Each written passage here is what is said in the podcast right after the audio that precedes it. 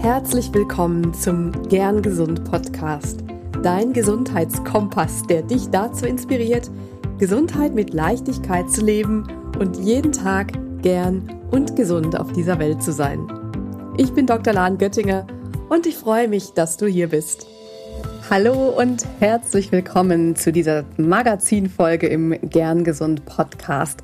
Magazinfolge bedeutet, dass diese Folge aus drei Teilen besteht. Im ersten Teil stelle ich dir eine kurze Studie oder stelle ich dir kurz eine lange Studie vor, bespreche eine Studie zum passenden Thema beziehungsweise zum aktuellen Thema.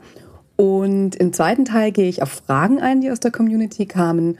Und im dritten Teil bekommst du meistens Tipps von mir. Ich mache es heute ein bisschen anders. Ich ziehe die Tipps heute in den zweiten Teil mit rein, weil es so gut passt.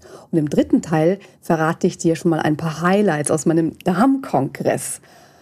Im heutigen Magazin geht es nämlich um unser Darmmikrobiom und ich habe eine ganz interessante Studie zu Probiotika und Covid-19 mitgebracht. Ich beantworte Fragen aus der Gern Gesund Community und du bekommst dazu eben direkt ein paar Tipps mit. Und falls du denkst, hä, Darmkongress hast, hast du eben gesagt? Ich moderiere einen Online-Darmkongress mit über 20 Experten zum Thema Darmgesundheit. Und der Kongress wird vom Kongressportal Medumio präsentiert. Also nicht lange überlegen. Es startet bald. Der Kongress äh, fängt Mitte Oktober an. Also falls du diese Folge im Oktober 2022 hörst, dann melde dich unbedingt für den Darmkongress an, wenn dich das Thema Darmgesundheit interessiert. Den Link findest du in den Show Notes. Ja, also nochmal schön, dass du da bist. Dann fangen wir doch mal an mit dem neuen Gern Gesund Magazin. Teil 1, die Studie. Ich habe eine Studie aus Mexiko mitgebracht, die im Januar 2022 publiziert wurde und die hat untersucht, wie sich die Gabe eines speziellen Probiotikums auf den Verlauf der Covid-19-Infektion auswirkt. Super spannend, super aktuell. Es wurden 300 Personen mit eingeschlossen in diese Studie. 300 Personen, die an Covid-19 erkrankt waren. Und die wurden randomisiert, das heißt, die wurden zufällig in zwei Gruppen ähm, äh, zugeordnet. Einmal die Gruppe mit Probiotikum und einmal die Gruppe mit Placebo also einem wirkungslosen ähm, Medikament. Die Studie, die war vierfach verblindet. Das heißt, es wurden, wussten weder die Probanden selber, noch die Betreuer, noch die Studienbeteiligten, noch die Auswertenden, welche Probanden Placebo und welche das Probiotikum bekamen. Das wurde erst quasi im Nachhinein mit den Kodierungen dann bekannt gegeben und wurde dann entsprechend ähm, zugeordnet. Die Verum-Gruppe, Verum heißt eben, die haben das Probiotikum bekommen, die bekamen eine Kapsel täglich von diesem Probiotikum und das bestand aus drei verschiedenen Lactiplantibacillus plantarum Stämmen. Das musste ich ja gerade mal wirklich ablesen. Und einen Pediococcus acilactici Stamm und eben einer Füllsubstanz. Die Placebo-Gruppe hat eine Kapsel bekommen, wo nur diese Füllsubstanz drin war. Und das Ganze 30 Tage lang. Und dann wurden Parameter untersucht, wie wie lange waren die Probanden krank und hatten Symptome, Fieber, Husten, Atemnot zum Beispiel. Dann, wie lange waren die Viren nachweisbar, welche Viruslast bestand, wie hoch war der Antikörpertiter gegen SARS-CoV-2 und die Blutwerte wurden gemessen, Entzündungswerte zum Beispiel wie CRP wurde verglichen. Und das Dedimer, das ist ein Marker für Thrombosen. Es wurden Stuhlproben entnommen und dort eben auch die RNA des Mikrobioms der Probanden untersucht und damit auch der Enterotyp bestimmt, also was für eine Zusammensetzung das Mikrobiom hat. Und dann wurden auch Röntgenbilder der Lunge durchgeführt, um zu schauen, ob es Infiltrate, also Veränderungen in dem Lungengerüst beziehungsweise Veränderungen vielmehr in dem Lungengewebe gab durch eben die Covid-Infektion. Und die Ergebnisse sind super spannend, denn die Einnahme des Probiotikums war mit einer schnelleren Genesung assoziiert und es konnte eine schneller absinkende Viruslast gezeigt werden, schneller rückläufige Symptome und auch weniger ausgeprägte Lungeninfiltrate im Röntgen. Außerdem konnte in der Probiotikagruppe konnten erhöhte Antikörperwerte gemessen werden, also eine bessere Immunantwort auf die Viren im Vergleich zum Placebo. Super spannend. Und diese Unterschiede zum Placebo, die waren alle hochsignifikant. Das heißt, dieser Unterschied war groß genug, dass man sagen kann, dass das wirklich einen Unterschied macht. Also in statistischer Weise aussagekräftig. Nicht nur so ein bisschen, sondern halt wirklich, da gibt es einen bestimmten Wert, den P-Wert, und der war eben sehr, sehr gering. Das äh, Probiotikum wurde gut vertragen, also auch jetzt bezüglich Nebenwirkungen oder Unverträglichkeiten gab es da keine wirklichen schlimmen Dinge, die berichtet wurden. Es gab ein paar Symptome, die berichtet wurden, aber die waren eben auch so wie die Symptome von der Covid-Erkrankung. Das heißt, es ließ sich nicht so richtig zuordnen, ob die Symptome die Nebenwirkungen von den Probiotika war oder von den Covid-19-Symptomen. Auch da gab es keine Unterschiede. Was sehr, sehr spannend fand, äh, war, wie ich finde, ist, dass das Probiotikum eine, eine Wirkung gezeigt hat aus dem, auf den Krankheitsverlauf, aber nicht auf die Zusammensetzung des Mikrobioms der Probanden. Und das ist wirklich sehr, sehr bemerkenswert. Also das Probiotikum hat nicht das Mikrobiom, also die Zusammensetzung der Darmbakterien bei den Probanden verändert, obwohl es eine Wirkung gezeigt hat. Und es hat auch eine Wirkung gezeigt, unabhängig davon, welche Art von Zusammensetzung der Darmflora davor bestand oder grundsätzlich bei den Probanden besteht. Also egal welcher sogenannte Enterotyp bestand. Und dann haben die Autoren deswegen eben angenommen, dass die Wirkung nicht dadurch zustande kommt, dass die Probiotika die Darmflora verändern, sondern dass diese Bakterienstämme in dem Probiotikum, dass die Signale abgeben, Signale senden, die wohl über eine sogenannte Darm-Lungen-Achse funktionieren und eben da immunmodulatorische Wirkung haben. Sehr, sehr interessant. Also das Probiotikum konnte eine Immunantwort verbessern ohne Veränderung des Mikrobioms. Ja, das ist die Frage, was, was folgern wir daraus? Was nehmen wir jetzt aus dieser Studie für uns mit? Was für Empfehlungen kann man vielleicht sogar daraus ableiten? Jetzt ist einmal grundsätzlich immer gesagt, das ist eine Studie. Ähm, es sind weitere Studien natürlich nötig, denn jede Studie hat ihre Limitationen. Und eine der Limitationen der Studie ist eben, dass die nur Menschen unter 60 Jahren eingeschlossen hat. Also alle älteren Personen über 60 wurden nicht in diese Studie eingeschlossen. Außerdem gab es keine Fälle von ähm, Covid erkrankt, die wirklich schwer erkrankt waren oder ist auch niemand gestorben. Das heißt, man konnte nicht vergleichen, ob dieses Probiotikum einen so schweren Verlauf verhindert, dass jemand nicht stirbt, weil man einfach keinen Vergleich hatte, weil es niemand gab, der gestorben ist, auch nicht in der Placebo-Gruppe. Außerdem gab es eben wahrscheinlich durch das junge Patientenkollektiv weniger schwere Verläufe. Und man konnte eben dadurch keinen Rückschluss ziehen auf die Wirkung bei älteren Patienten und ob es eben auch auf schwere Verläufe wirkt.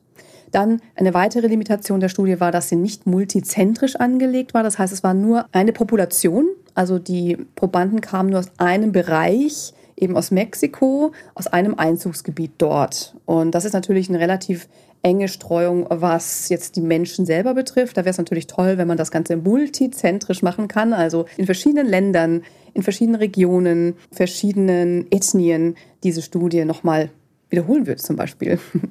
Außerdem wurden Ernährungsgewohnheiten nicht berücksichtigt.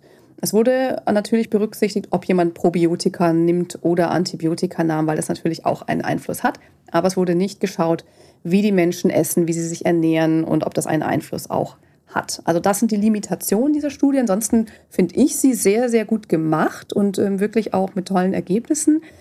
Jedoch muss man immer ein bisschen aufpassen, wenn es um Verallgemeinerungen oder um Ableitung von Empfehlungen gibt. Was können wir jetzt aus dieser Studie folgern? Es gibt also bestimmte Bakterienstämme, die unsere Immunantwort verbessern können.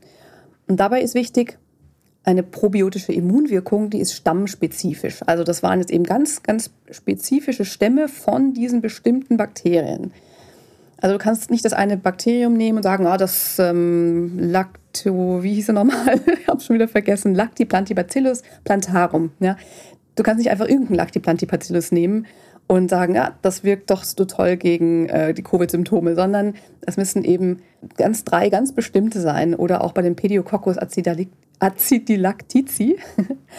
ähm, es ist immer stammspezifisch und deswegen muss man natürlich andere Stämme untersuchen, wie die wirken. Und man kann eben nur zu diesen ähm, Probiotika, zu diesen ganz speziellen Bakterienstämmen entsprechende Aussagen machen. Die zweite Schlussfolgerung.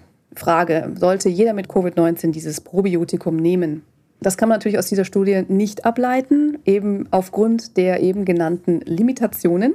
Aber es ist eine interessante Richtung und man kann sicherlich eine gute Option für bestimmte Patientengruppen daraus schon ableiten und dann womöglich durch Einnahme von dieser Zusammensetzung des Probiotikums einigen Menschen Krankheitsdauer, Krankheitsschwere, Viruslast etc.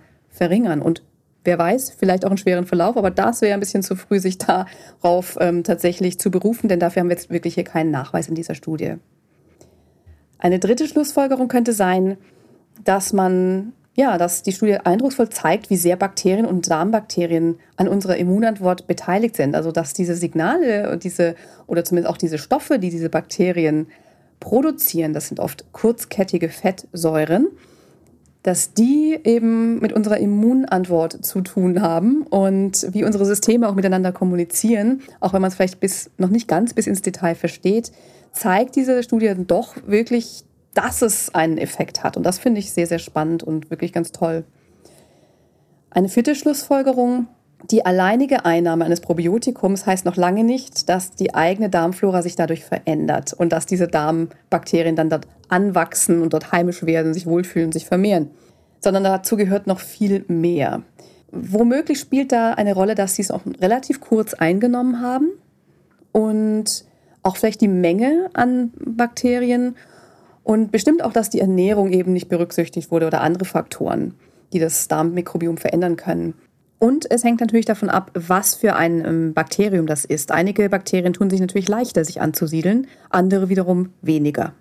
Also es bleiben noch einige offene Fragen. Viele tolle Erkenntnisse kann man aber daraus mitnehmen. Und ja, das wollte ich gerne mit euch, mit dir teilen, was es da gerade so an Studien gibt und was wir unserem Darm auch Gutes tun können. Kommen wir mal zu Teil 2 in diesem Magazin, die Sprechstunde. Ich beantworte deine Fragen, eure Fragen aus der Community. Und da habe ich mir eine schöne Frage rausgepickt, die von euch kam. Und zwar ist die Frage, ich esse täglich gerne Naturjoghurt. Ist das gesund? Ja, also hier ist die Frage erstmal grundsätzlich, was ist gesund, was ist ungesund bei Lebensmitteln? Meiner Meinung nach sind ja Lebensmittel weder noch, sondern sie können uns in unserer Gesundheit unterstützen, mehr, weniger oder eben auch nicht, oder unsere Gesundheit sogar schaden. Dabei kommt es natürlich auf die Menge jeweils an und auf individuelle Verträglichkeiten, Unverträglichkeiten und auch Verstoffwechselung. Und dann schauen wir uns doch mal Joghurt mal ganz allgemein an. Wann ist Joghurt für deine Gesundheit unterstützend?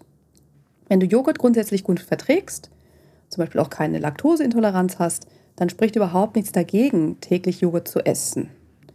Vielleicht helfen dir ja die folgenden Tipps dabei, den richtigen Joghurt mit den größten Benefits zu finden. Also was super ist, ist, dass Joghurt ein fermentiertes Lebensmittel ist. Das mag dein Darm, dein Darmmikrobiom grundsätzlich sehr gerne. Vielleicht kennst du ja auch Skir. Skir ist ja so in den deutschen Supermärkten in den letzten Jahren total populär geworden. Und Skir wird, ist so ein bisschen sowas wie Joghurt, aber es wird mit etwas anderen Bakterien hergestellt. Und das Tolle an Skir ist, du wirst merken, ich bin Skir-Fan, dass er wirklich viel proteinreicher ist und fettärmer. Es wird mit entrahmter Milch hergestellt, hat viel mehr Proteine und hat damit auch etwas eine günstigere Zusammensetzung für unsere Gesundheit. Also, ich würde auf Skir setzen, auch ein wunderbar fermentiertes Lebensmittel und ähm, mit mehr Protein und weniger Fett, was insgesamt in der Zusammensetzung, wenn man so will, gesünder ist, aber ich sag mal günstiger für unsere Gesundheit. Ich würde auf jeden Fall darauf achten, dass es sich um einen Naturjoghurt handelt, ohne zugesetzten Zucker auf jeden Fall. Und ich würde auch darauf achten, dass auch keine, keine ja, dass er nicht verarbeitet ist, dass keine sonstigen ähm, Konservierungsstoffe drin sind oder Aromen oder sonstige Dinge. Also lieber frisches Obst dazu, wenn du fruchtig magst, als dass es schon ein Fruchtjoghurt ist. Dann würde ich darauf achten, dass er aus Biomilch gemacht wurde und idealerweise auch aus lokaler Biomilch und nicht irgendwie sehr weite Strecken gefahren werden musste. Außerdem würde ich darauf achten, dass deine übrige Ernährung so aufgestellt ist, dass du viele gute Fette dabei hast. wie zum Beispiel Omega-3-Fettsäuren. Warum sage ich das? Gerade bei Joghurt sind natürlich auch Fette drin, aber das sind eben tierische Fette, sind jetzt per se nicht irgendwie schlimm oder so. Es gibt keine Verbote. Nur es hat sich eben gezeigt, dass für unsere Gesundheit und für eine möglichst anti-entzündliche Ernährung ein gewisser Quotient an Fettsäuren wichtig ist. Und da geht es vor allem darum, dass wir möglichst viele Omega-3-Fettsäuren möchten und nicht so viele Omega-6-Fettsäuren. Das geht jetzt vielleicht ein bisschen weit, aber was ich sagen möchte ist, achte auf die Fettzusammensetzung in deiner Nahrung und setze einen Fokus auf Omega-3-Fettsäuren. Und wenig Omega-6-Fettsäuren. So. Und um deinen Joghurt vielleicht mit guten Fetten noch anzureichern, könntest du zum Beispiel eben einen weniger fetten Joghurt nehmen, zum Beispiel Skir, und dann auch etwas Leinöl dazugeben oder ein Omega-3-Öl. Es gibt eine kleine Herausforderung dabei. Es schmeckt oft ein bisschen streng, diese Art von Öl. Deswegen gibt es aber auch sehr, sehr gute, sehr schöne kaltgepresste Öle mit, einer, mit wenig Eigengeschmack.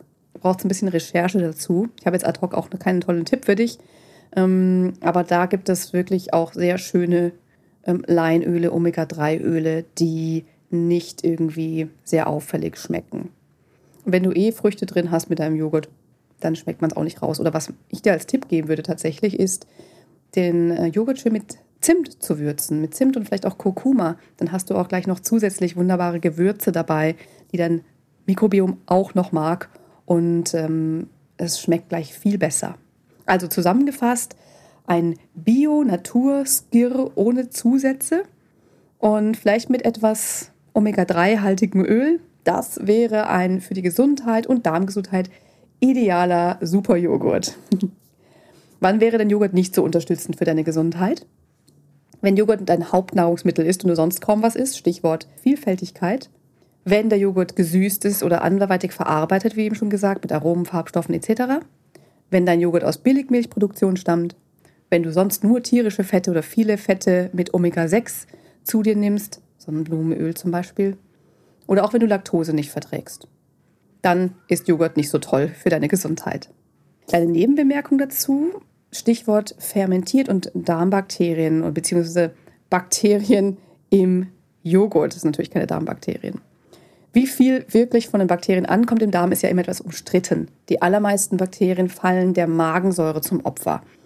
Grundsätzlich werden jedoch fermentierte Lebensmittel als richtig super für den Darm angesehen. Und mein Tipp ist es, einfach verschiedene zu kombinieren und davon einfach regelmäßig möglichst viel zu essen. Dazu gehört auch zum Beispiel Sauerteigbrot, Kimchi, Sauerkraut, Kefir und so weiter. Und eins der wichtigsten Dinge für ein sehr vielfältiges und starkes Darmmikrobiom ist vor allem das Futter für die Darmbakterien, also die Präbiotika. Präbiotika sind in verschiedenen Nahrungsmitteln enthalten und die effektivste Methode, dein Darmmikrobiom wirklich zu pimpen, ist über lange Zeit eine Ernährung zu etablieren, die die guten Darmbakterien bevorzugen. Also ganz grob gesagt ist das eine vielfältige und ganz diverse unterschiedliche Nahrung. Ähm, frisch und überwiegend pflanzlich, am besten ganz viel selbst gekocht, ballaststoffreich, 30 verschiedene Pflanzen pro Woche. Nüsse und Quinoa zählen zum Beispiel auch. Fermentierte Lebensmittel. So wenig verarbeitete Lebensmittel und Zusatzstoffe wie möglich. Echte und ganze Lebensmittel. Und bei Antibiotika und sonstigen Medikamenten eventuell Probiotika vorübergehend mal einnehmen.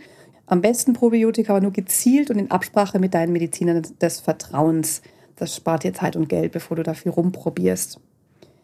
Das sind meine Tipps für dich, für dein Mikrobiom und welchen Joghurt wir für unsere Gesundheit am besten essen, wenn du denn Milchprodukte überhaupt zu dir nimmst und wenn du sie verträgst. Das war Teil 2 aus dem Magazin.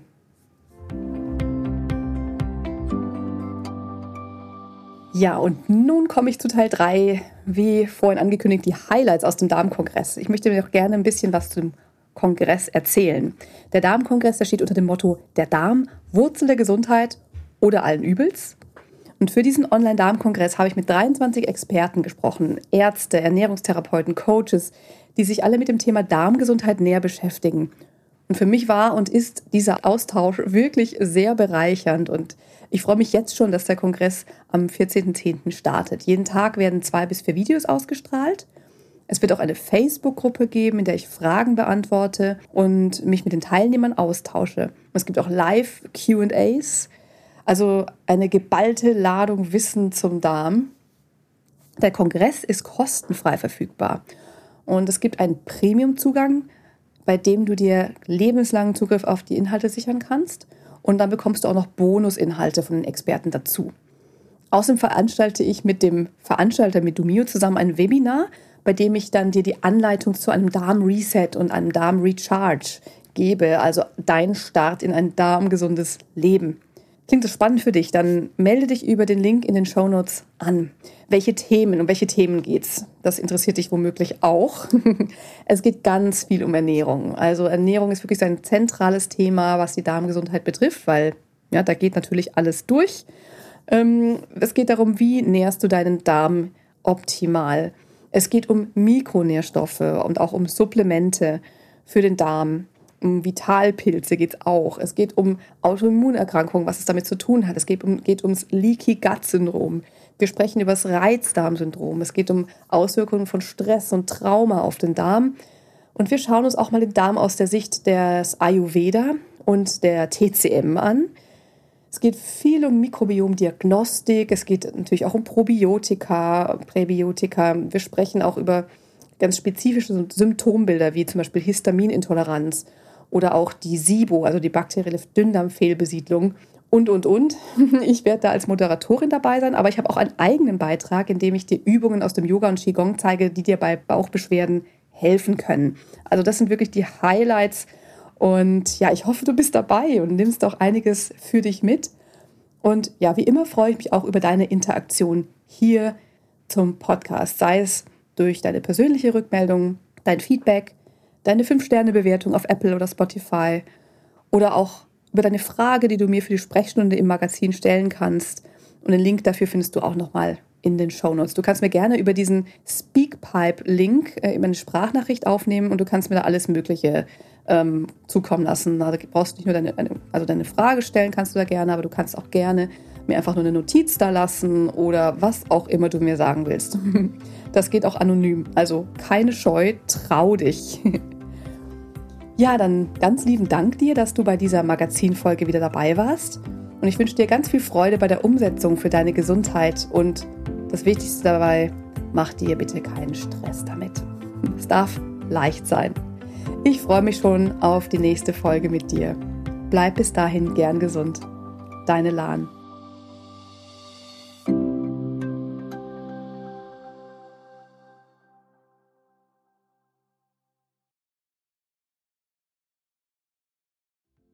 Ganz lieben Dank an dich, dass du heute reingehört hast in den Gern Gesund Podcast. Was gibt es denn aktuell noch, was du tun kannst, um deine Gesundheit mit Leichtigkeit zu leben? Gerne unterstütze ich dich mit meinem 5-Tage Health Flow. Fünf Tage lang bekommst du eine E-Mail von mir mit Ideen, Impulsen und Übungen, um direkt ins Tun zu kommen. Dieser 5-Tage-Kurs kostet dich 0 Euro. Du trägst dich mit deiner E-Mail-Adresse bei mir ein und bekommst direkt meinen Input und mein Wissen für dich in deine Inbox. Folge einfach dem Link 5 Tage Health Flow in den Show Notes. Und wenn du noch weitergehen möchtest, dann melde dich doch gerne direkt bei mir, wenn du magst. In einem kostenfreien und unverbindlichen Gespräch schauen wir, in welchen Gesundheitszielen ich dich ganz persönlich unterstützen kann. Ich freue mich darauf, von dir zu hören. Bis zur nächsten Folge. Bleib bis dahin gern gesund deine Lahn.